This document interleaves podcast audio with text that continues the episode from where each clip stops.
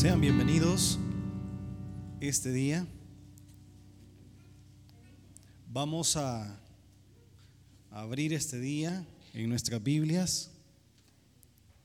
Segundo libro de Reyes. Segundo libro de Reyes 2.9. Segundo libro de Reyes, capítulo 2, versículo, versículo 9. ¿Lo tienen? Les voy a compartir acá. Vamos a ver.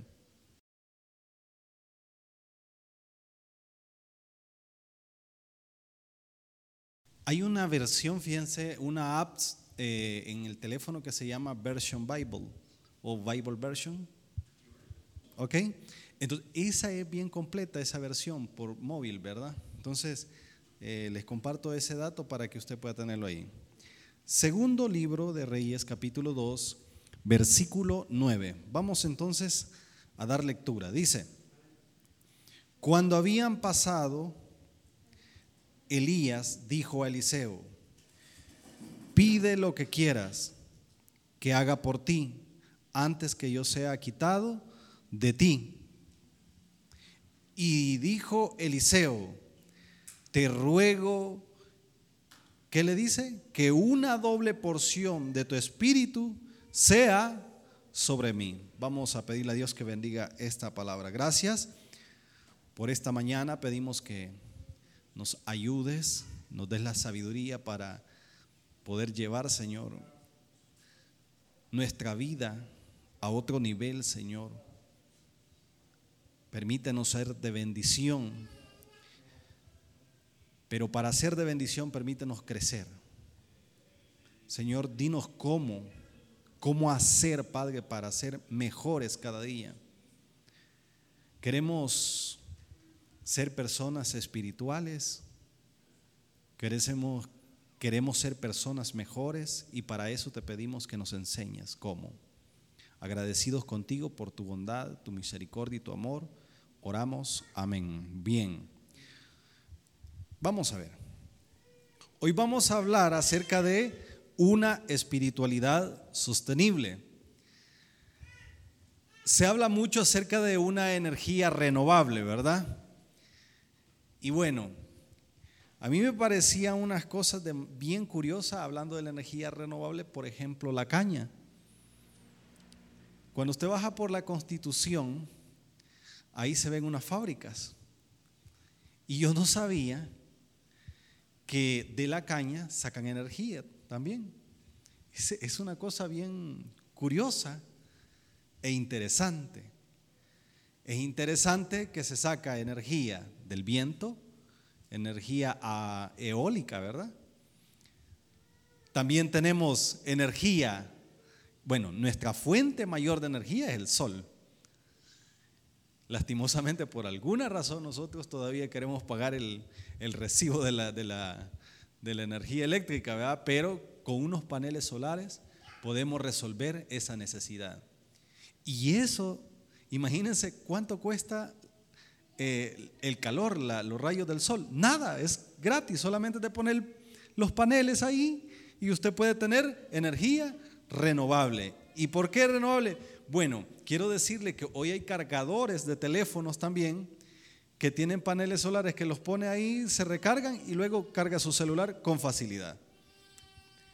¿Y cuál es el propósito de todo esto? Número uno, que no se dañe el medio ambiente. Número dos, algo bien importante de la energía renovable. ¿Qué se necesita? Recargarla siempre, ¿verdad? O sea, si usted no hay sol, no hay viento, no hay el medio para que poder generar esa energía, lógicamente nos quedamos sin el recurso. ¿Y por qué traigo a ejemplo la energía renovable? Bueno, porque quiero hablar de la espiritualidad sostenible. Y para que la espiritualidad del ser humano sea sostenible, es necesario, escuche bien, es necesario recargarla. Entonces, pero ¿cómo la voy a recargar? nosotros cuando hablamos de espiritualidad, yo recuerdo mi abuela o los antepasados normalmente visitaban unos lugares que se llaman los espiritistas. Los espiritistas son una especie de brujo. Esos son, son los hechiceros. La visita de los chamanes. Fíjense que yo fui como a tres centros de brujería. Cuando yo llegué a la iglesia me tuvieron que hacer un exorcismo. es que mi abuela le gustaba visitar esos lugares. Yo recuerdo que las personas en los pueblos, las personas de mayor edad, visitaban mucho los espiritistas. Y es que dice que les daban hasta contras. Y contras son amuletos, eh, creen en muchas cosas, las pate conejo, etcétera, eh, la sal, no sé, no voy a entrar en detalle porque no conozco de eso. Lo que sí sé es que cuando querían resolver un problema que ellos consideraban espiritual, iban donde el espiritista para que les ayudara.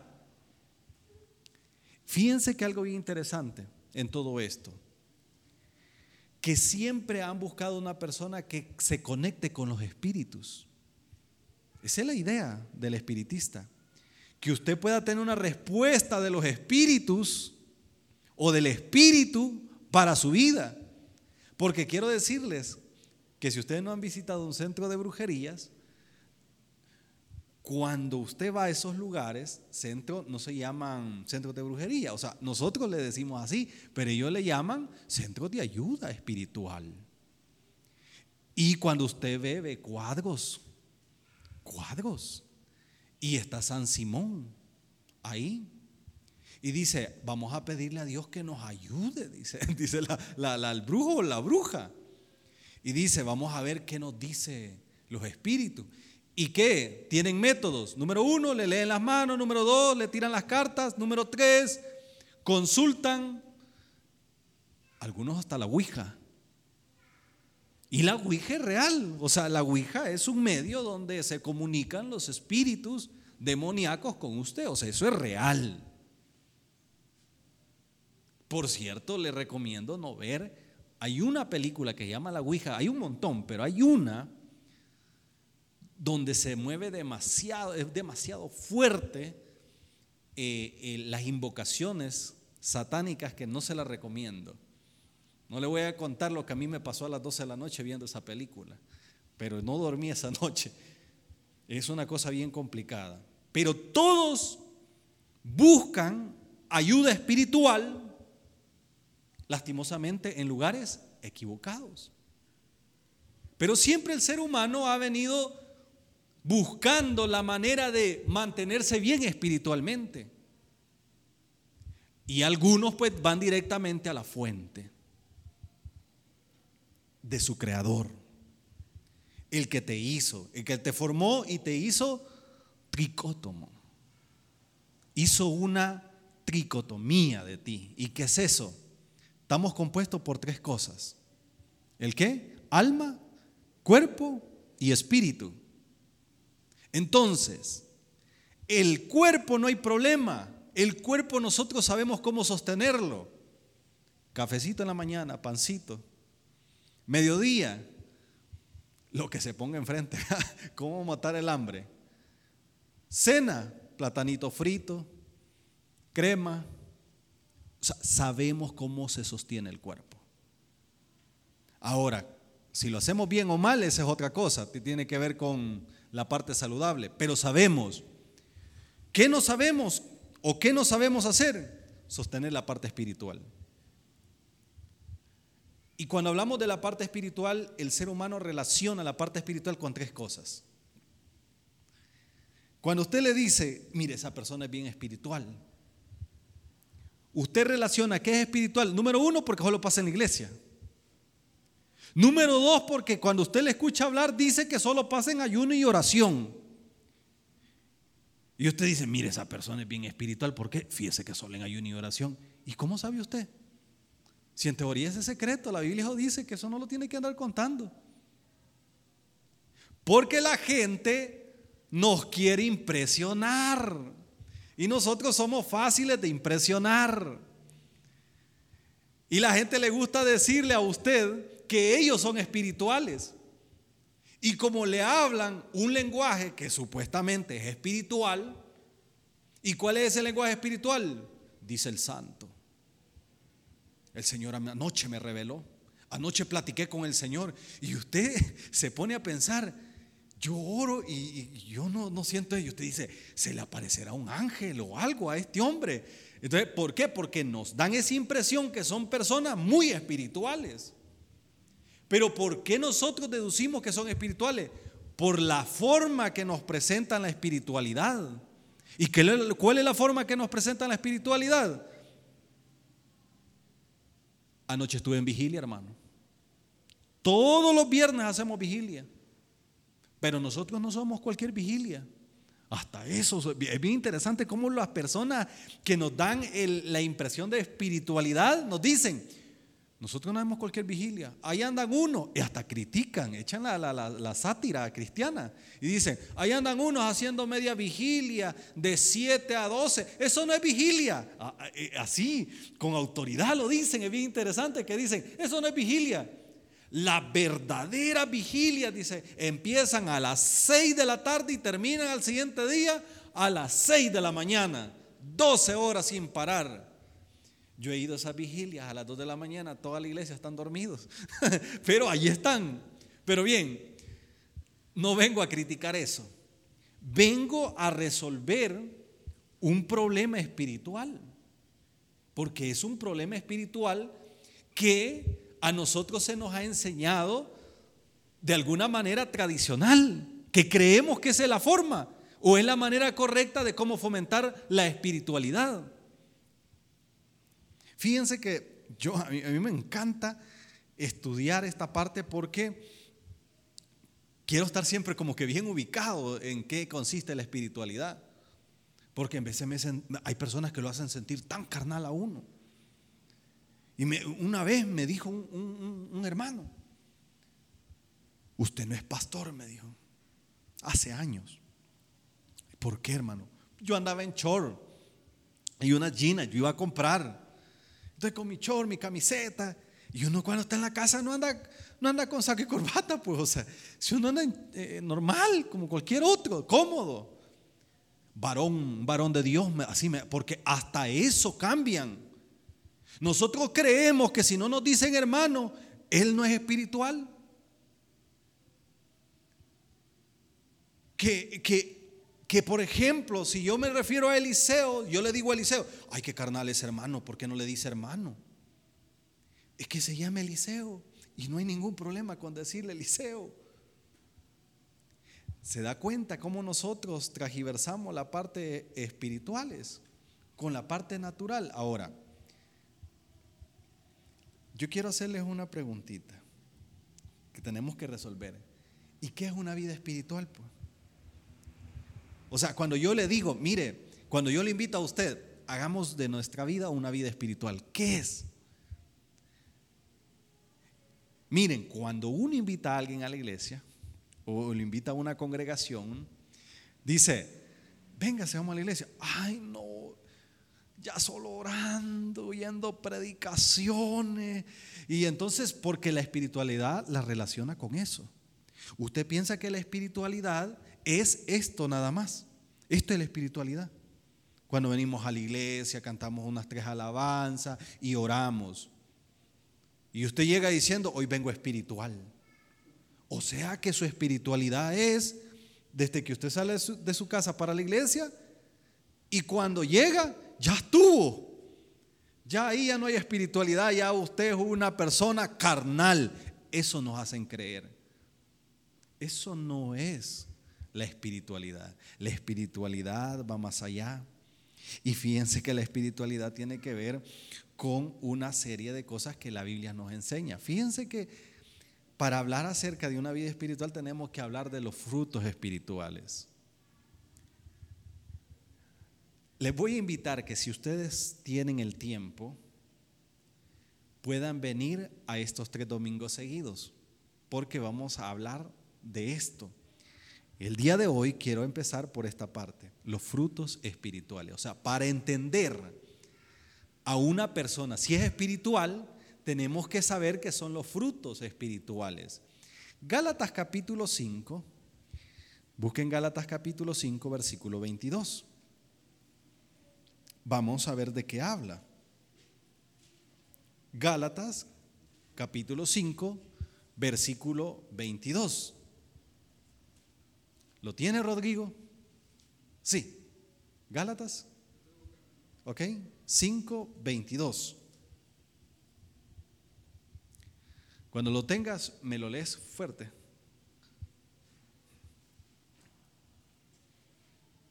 ¿Qué dice Gálatas 5:22?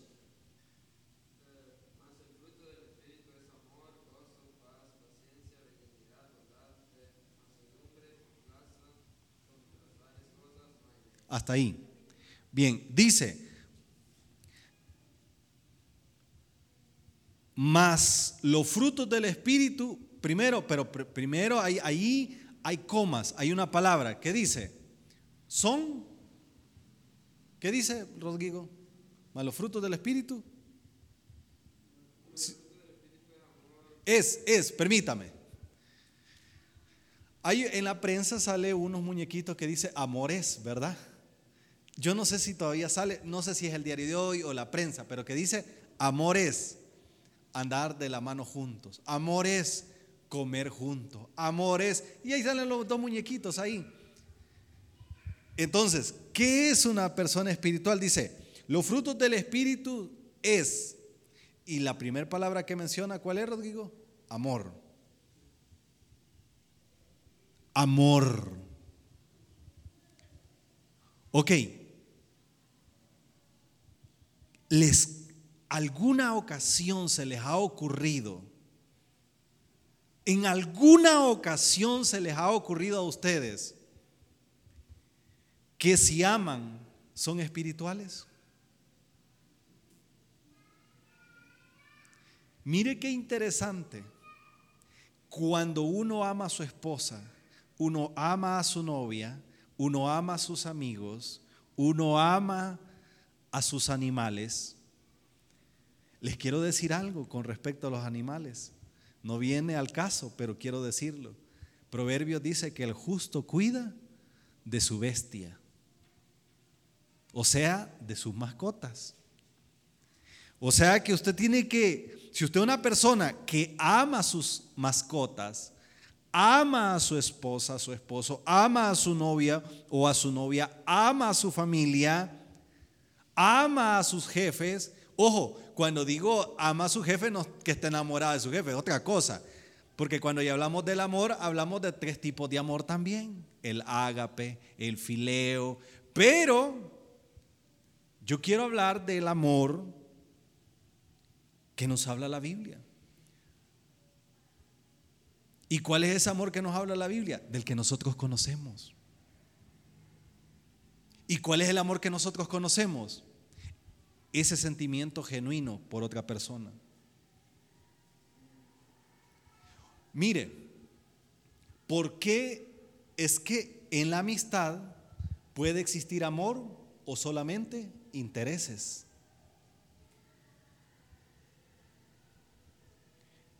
Y los amigos que hemos topado, hemos llegado hasta allá abajo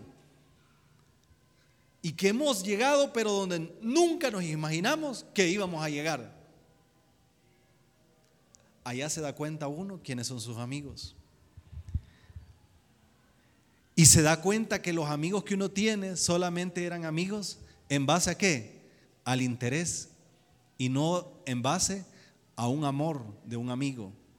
Y un amigo, el amor de un amigo, según Proverbios, dice que Proverbios 17, 17 dice que el amor de un amigo es más cercano que el de un hermano.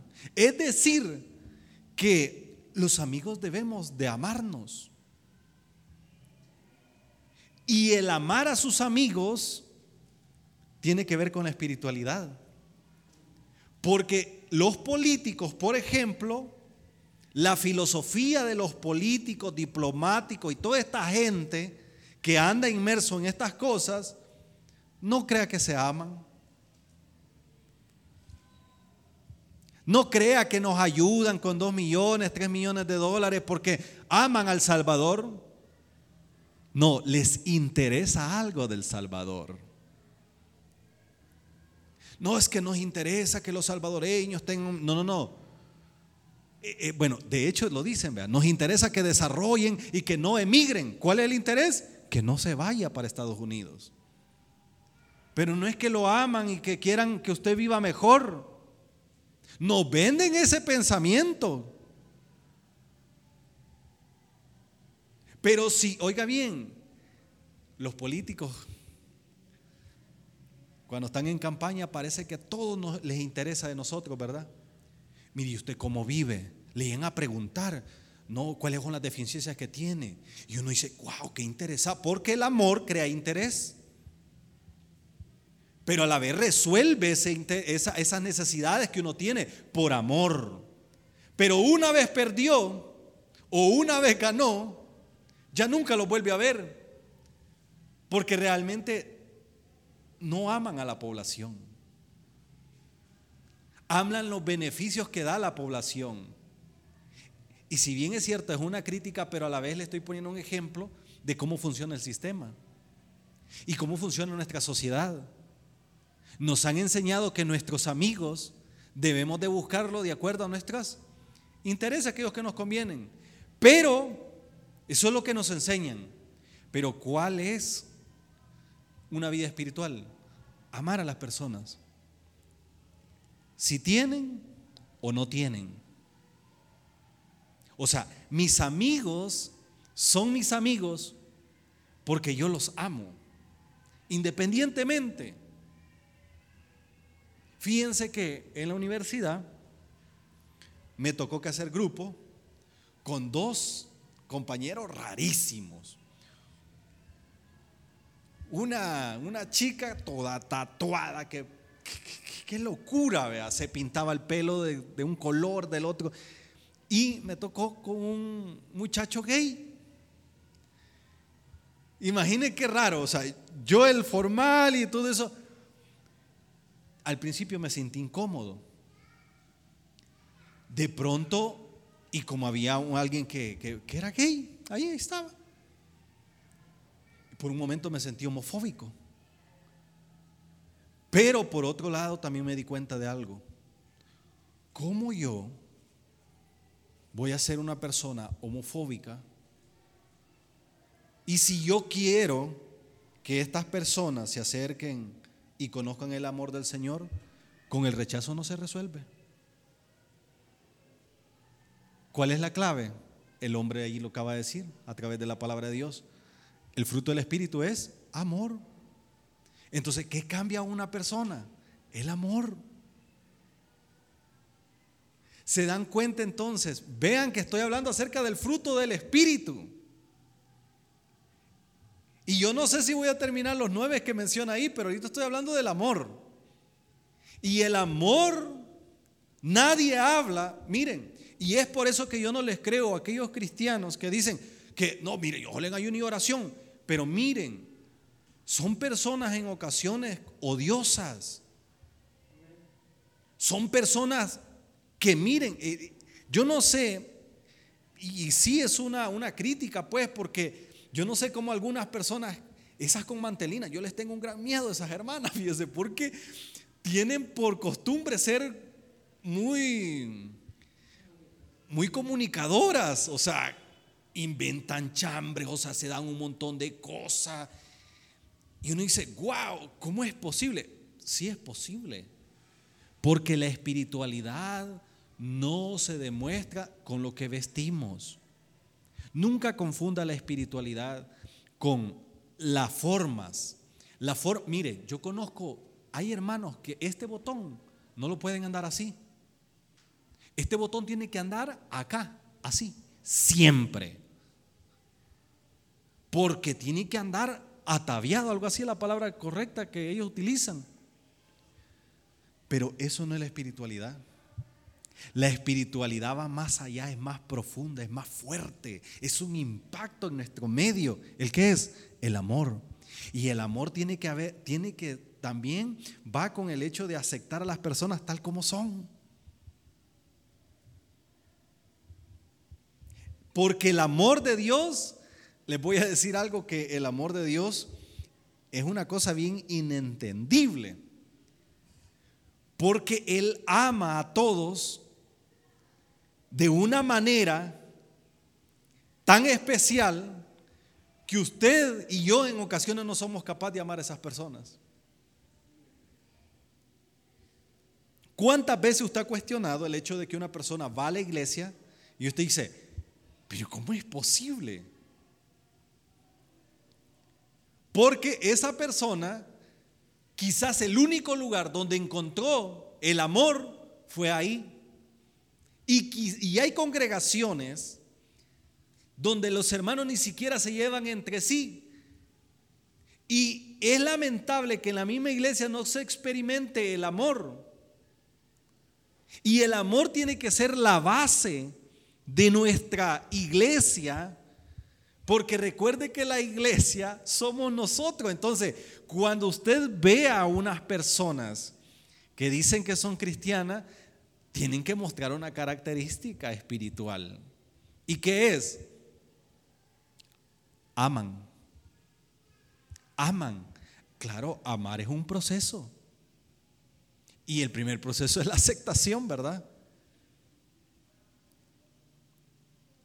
Segundo, ¿qué dice acerca del fruto? El fruto es amor y luego ¿qué dice?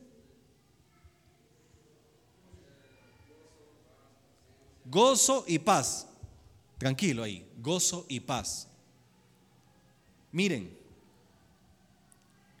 algunas personas tenemos, hay cuatro temperamentos, hablando del gozo. Hay cuatro tipos de temperamentos. Número uno, flemático. Número dos, colérico.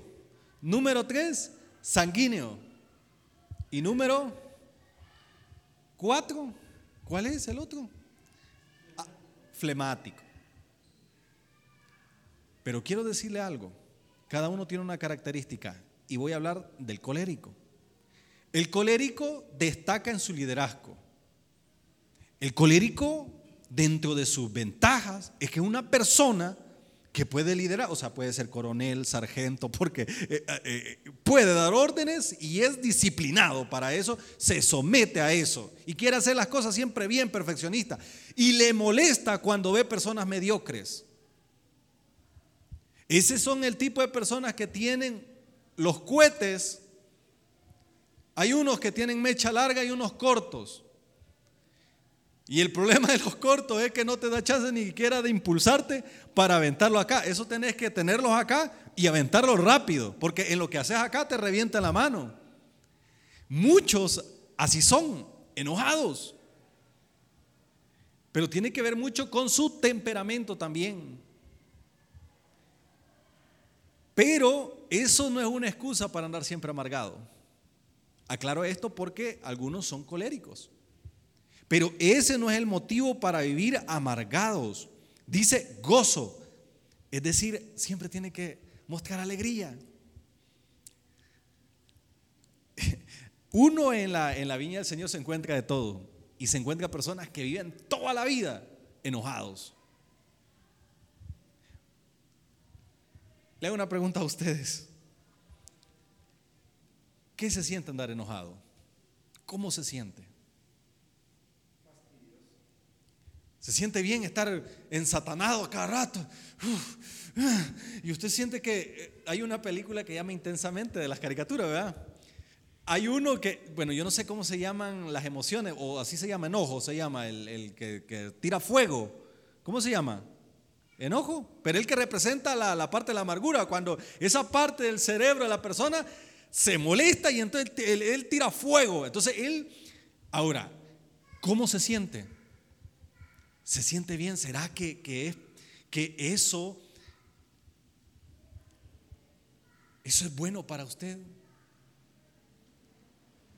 Dice, ahí se te va a reventar la, la, la belis, algo así, le, le dicen, ¿verdad? Quiero decirles algo. El gozo el gozo debe ser parte de nuestra vida. O sea, sea feliz, hombre.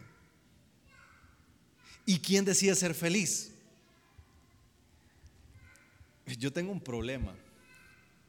Es que en esta parte de acá, bueno, casi en todo lugar, si alguien me toca así, a mí me da cosquilla.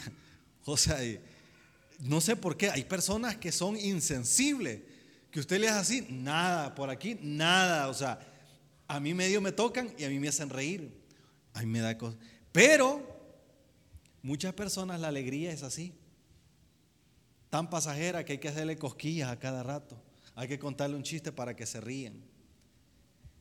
La alegría tiene que ver con el hecho de que cada uno decide ser feliz. Dice, me voy a casar porque voy a ser feliz para que ella me haga feliz o él me haga feliz. Ya está equivocado, ya se amargó. Desde ya se lo digo. Si usted se casa para que la persona que usted dice que ama lo haga feliz, ya se amargó. Porque se va a dar cuenta que esa persona también tiene un temperamento bien especial. ¿Quién decide, eh, ¿quién decide entonces ser feliz? Uno. Mire, así es. Sí. No le hagas caso. Así es. El viejo es loco. Sí, esa vieja así es. Tranquilo, no te, no te, no te perdas el tiempo. Es una decisión. Ahora, le vuelvo a decir, ¿verdad que nadie nos dice que es la espiritualidad del hombre? Andar contento. O sea que cuando usted llega al trabajo con ese ánimo y le va a pasar esas buenas vibras a la gente, por eso es que la gente dice, ¿y cómo es posible que este ande contento siempre? ¿Y vos qué te ha ido? Y, en vez, y cuando usted empieza a buscar la vida de las personas, se da cuenta que la vida es complicada, que tiene deudas, se da cuenta que tiene problemas incluso en la familia, se da cuenta que tiene problemas financieros. Pero ¿y cómo es posible que ande feliz? Porque es un hombre espiritual. Eso es todo. Entiende qué es la espiritualidad. ¿Qué más? La paz. Miren, ¿quiénes son las personas que menos experimentan la paz? Las personas que andan ejecutando el mal. Yo veo a los policías, veo a los soldados, a mí me da igual verlos. O sea, a mí no me provoca, es más, me provoca más seguridad que, otra cosa. Pero yo noto aquellos jóvenes o aquellas jovencitas, porque hoy las dos andan involucradas en problemas, y observo que empiezan a incomodarse es más, cuando ven la presencia de la policía, ahí están los hipotes reunidos en la esquina, en la puerta, y una vez ven los uniformes, ya se paran y se van, y ya no tienen paz. Los que viajamos en el transporte público, nótese cuando eh, se sube alguien, no, tiene, no anda paz. La paz es algo bien importante para que el hombre mantenga el equilibrio. Les pregunto a ustedes, ¿y ustedes tienen paz? ¿Tan tranquilos? ¿No le ha pasado que usted está durmiendo? ¿Tiene paz? No hay paz. La paz, la persona que no tiene paz vive toda la vida bajo martirio. Y así no se puede vivir. No es posible. Usted tiene que encontrar la paz y transmitir esa paz. Ser una persona que, mire, si usted es de aquellos de los que generan pleito o solo anda en pleito y son los que le gustan los pleitos, yo me he dado cuenta que hay lugares donde se ha fomentado tanto los pleitos que ya es normal. Que el día que no hay pleito en esas casas, eso es raro. El día que no se gritaron y se dijeron un par de cosas, ahí, eso es raro. La mayoría de los hogares en El Salvador, acá, se caracteriza por una palabra, violencia. Estamos acostumbrados a ofender, a gritar, a decirle de qué se va a morir las personas. normalmente no se llevan con los vecinos y no es porque el vecino a lo mejor sea malo, es que usted no tiene paz con nadie. A usted le molesta todo. Si está pintando la casa, ¿por qué está pintando la casa? ¿Por qué no la pintó de agua y la está pintando de aceite? Ese olor a mí no me gusta. Usted, usted pelea con todo. Si el niño se bañó, ¿que ¿por qué se bañó tan temprano? Si no se ha bañado, ¿por qué se está bañando tarde?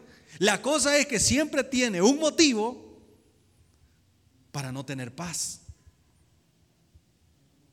Benignidad, bondad, fe, mansedumbre, templanza y contra tales cosas, dice la Biblia, no hay ley. Hay una cuestión que quisiera explicar antes de continuar. Hay tres elementos fundamentales de una vida espiritual para llegar a lo que yo hablé. Y esto es la conclusión prácticamente del mensaje de hoy. Tres cosas. Número uno, esto no se hace en público. Normalmente esto tiene que ver con la intimidad. Número uno, la oración. Miren, nosotros en la iglesia, lógicamente, tenemos que orar, pues es la iglesia, iniciamos nuestro servicio orando y al final tomamos un tiempo para orar y vamos a finalizar orando. Pero porque estamos en la iglesia, o sea, estamos acá en el templo y vamos a, a entregar un momento con el Señor, vamos a recargar baterías y está bien. Pero fíjense que algo fundamental para la vida espiritual de una persona es la oración.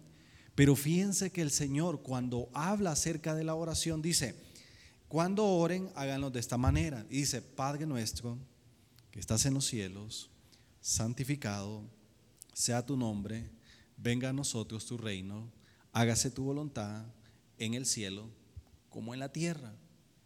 Danos el pan de cada día. Y luego dice, y perdónanos como nosotros perdonamos a los que nos ofenden. Algunas personas dicen, ah, entonces sí voy a orar siempre y nos aprendemos esa oración. No. Recuerde que Jesús lo que está haciendo es enseñando cómo se ora. No está diciendo repitan esta oración. ¿De acuerdo? Son dos cosas bien distintas. Cuando, fíjense que yo fui a la comunión, en la iglesia católica se practican siete sacramentos, si no me equivoco, si no estoy tan perdido. Lo primero es el bautizo pequeño, el segundo es la comunión, la confirma, el, eh, ¿cómo se llama? Se casan, los santos óleos, no me recuerdo, pero uno es la comunión. Pues los días sábados yo iba a algo que se llama la doctrina. Y en la doctrina a mí me enseñaron cosas bien bonitas.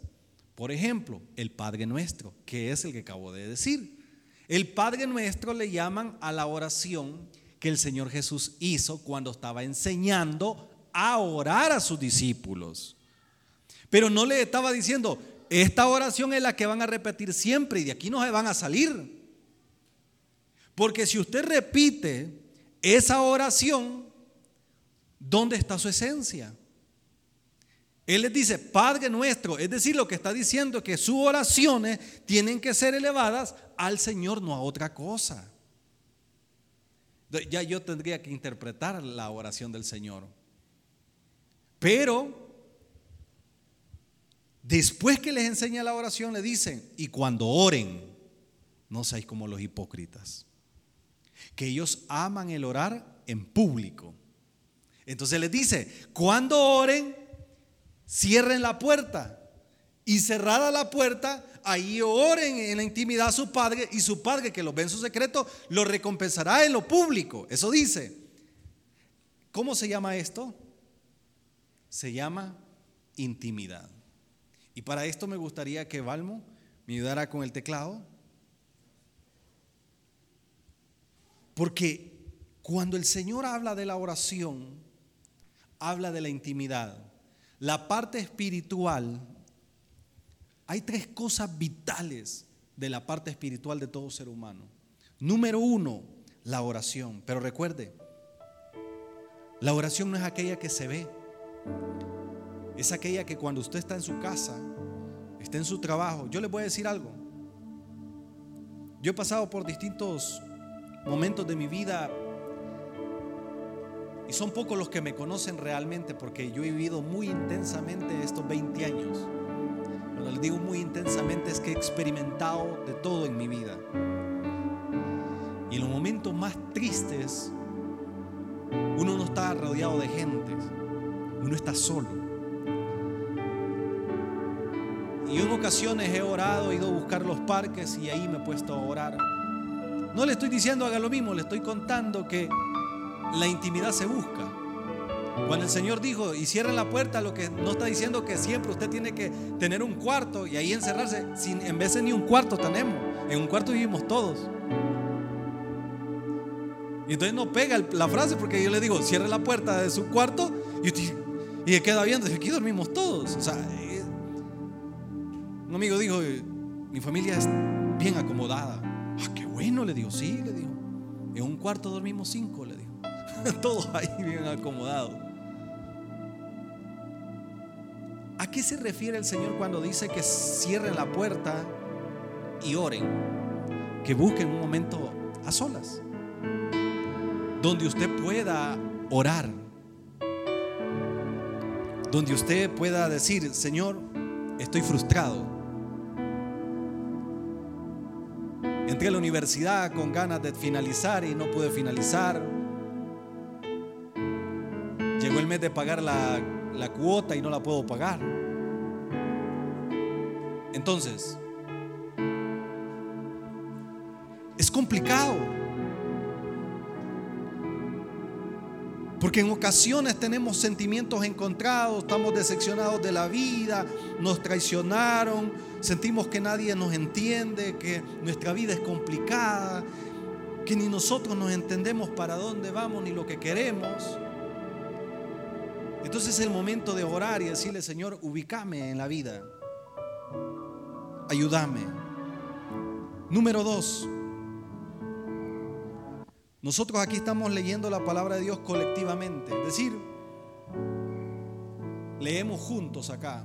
Y hay círculos de lectura bíblica y eso está bien.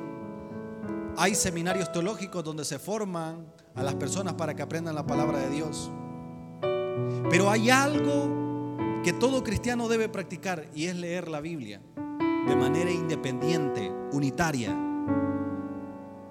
Tomarse un tiempo siempre, todos los días y decir voy a leer lo que la palabra de Dios dice. Porque a la medida que usted lee la palabra de Dios se da cuenta lo que Dios quiere para usted, para su vida, para los demás. Y sea que el pastor le enseñe o no le enseñe, usted sabe, está leyendo la palabra de Dios. Quizás a lo mejor no entienda todo, no se preocupe, pero léala. Ni los profetas entendían muchas cosas, pero leían la palabra de Dios, buscaban al Señor. Hay cosas bien propias de la espiritualidad, como por ejemplo, ¿ha visto usted a alguien endemoniado? Yo tuve la oportunidad en una ocasión de ver una situación bien incómoda en la iglesia de un endemoniado y me tocó a mí enfrentar la situación. Y no es una experiencia bonita, es una experiencia bien fea. Pero Jesús dijo a esto solamente con ayuno y oración. Entonces el ayuno debe ser parte también de nuestra espiritualidad. Pero no debe ser aquel ayuno que, que nosotros siempre andamos diciendo, hermano, ¿Se va a tomar un cafecito? No, hermano, ando en ayuno. Apartado para el Señor ahorita. Si lo va a hacer, cállese. No le diga a nadie. No, mire, fíjese que ya comí. Aunque sea mentira, ya, ya comí, no tengo hambre. cállese. Guárdeselo. Estas tres cosas que yo acabo de decir son las que nos va a dar fuerza en la parte espiritual. Y por ejemplo, dije que el fruto del Espíritu es amor. Pero hay cosas que nos cuestan amar. Hay personas en la vida que odiamos o por alguna razón no nos caen tan bien. Y los andamos cargando ahí, decimos ese viejo, ese viejo la va a pagar un día. Cuando yo estaba chico, que hace unos 12 años, hay alguien que yo odié con todo mi corazón. Incluso llegué a tener pensamientos bien negativos contra ellos. Y fue una persona que, que dañó a mi abuela. Mi abuela era como mi mamá. La traicionó. Se fue con la una casi vecina y la dejó después de 20 años de estar juntos. Dejó a mi abuela y se fue con otra más joven. Mi abuela no soportó esa situación y terminó esquizofrénica. Perdió el, el uso de razón. Y literalmente mi abuela terminó en las calles. Y tuvo que pasar por un lapso de rehabilitación, medicamento para volver de nuevo en sí. Eso a mí me marcó cuando yo era un joven y dije, esta persona debe de pagar por lo que le hizo a mi abuela. Y yo estaba dispuesto a tomar venganza por eso. Y me di cuenta que yo cada vez que veía a esa persona la odiaba, pero la odiaba como usted no se imagina. O sea, sentía mi cuerpo una cosa tan negativa. Y el Señor, recuerdo que cuando yo llegué al Evangelio, me permitió quitarme todo eso. Esta persona que yo le digo, y lo saludo, lo veo, y yo no siento nada por él, no, nada, nada. Yo dije, yo tengo que sacar eso de mi corazón. Pero eso no se resuelve orando, o se resuelve en intimidad. Y el resultado de esa intimidad, de esas cosas que no se dicen, que son bien personales de cada uno, que es intimidad, se resuelve ya después se muestra afuera. Así que cuando lo vea triste o algo, me voy a dar cuenta que a lo mejor no anda tan espiritual ese día, aunque usted no lo diga. Cuando ande muy, muy enojado, me voy a dar cuenta que no anda tan espiritual. Cuando ande odiando a medio mundo, me voy a dar cuenta que no está tan espiritual, pero cuando usted empiece a trabajar esa área, entonces vamos a ser sostenibles en la espiritualidad. Les invito el próximo domingo, no faltar. Vamos a orar. Gracias, Señor. Él es mi paz. Gracias por ha esta quebrado todas mis cadenas. Cierre sus ojos, vamos a orar esta noche. Él es mi, Mi paz.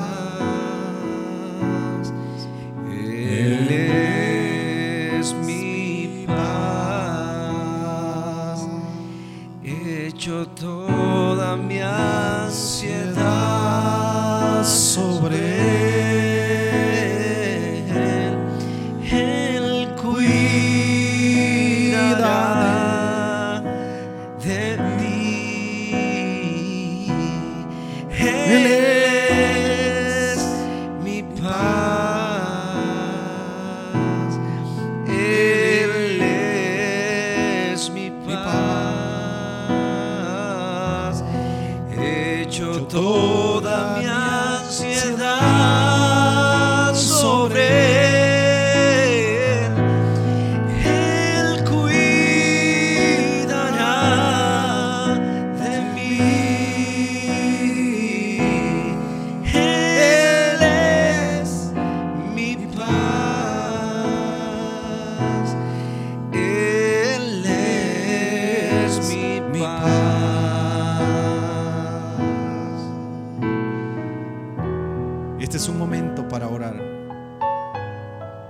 momento de comunión que te has apartado.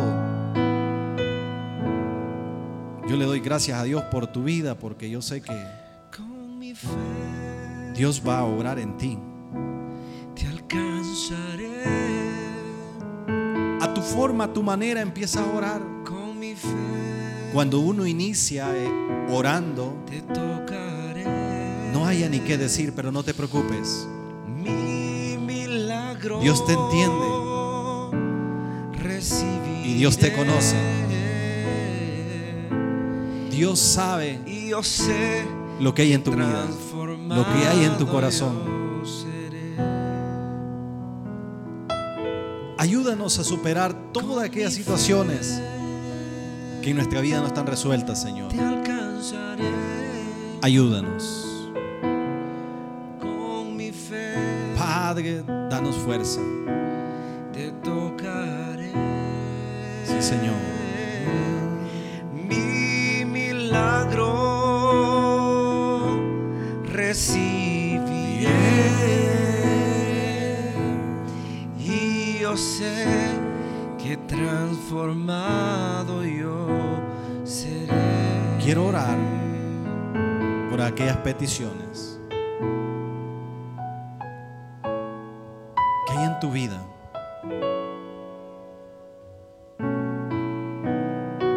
Señor, por el trabajo de Allison, Dios, oro para que tú seas el proveedor.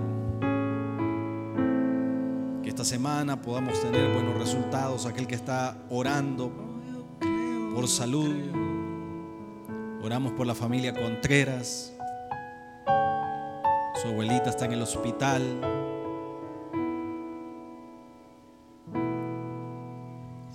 Tú la conoces, Señor. Anoche le pusieron plasma.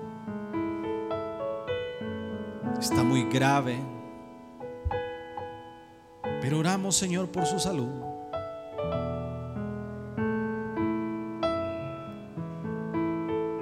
Oramos, Señor, por la salud de ella y por los que están ahí en ese hospital luchando con la muerte.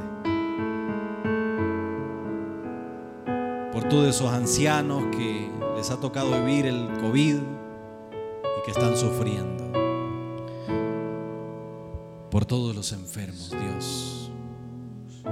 Por los niños que están luchando con la muerte, con una quemadura en el hospital Bloom.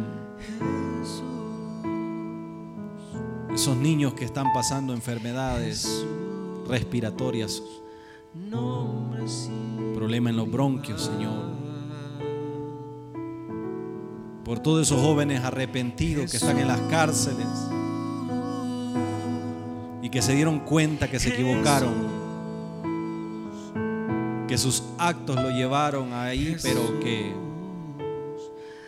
hoy quieren encontrar un sentido a sus vidas. Oro por este país, El Salvador. Es un país violento,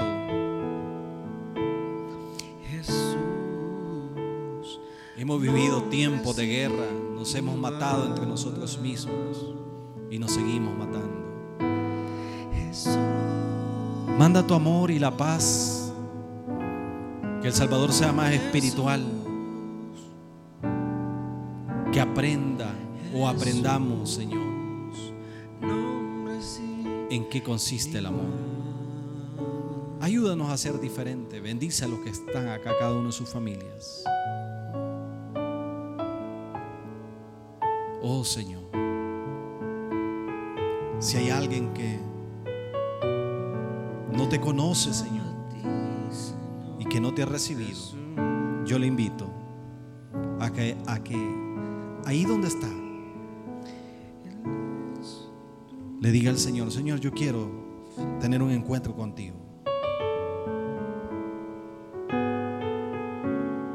Si Dios ha hablado a tu vida, dile, Señor, yo quiero en esta hora reconocer que tú eres Dios para mi vida. Yo reconozco que me he equivocado en la vida y que te necesito. Ven a mi vida, Señor. Ahí donde tú estás, sigue orando y dile, Señor, limpia mi corazón. Manda tu espíritu sobre mí para que ministre.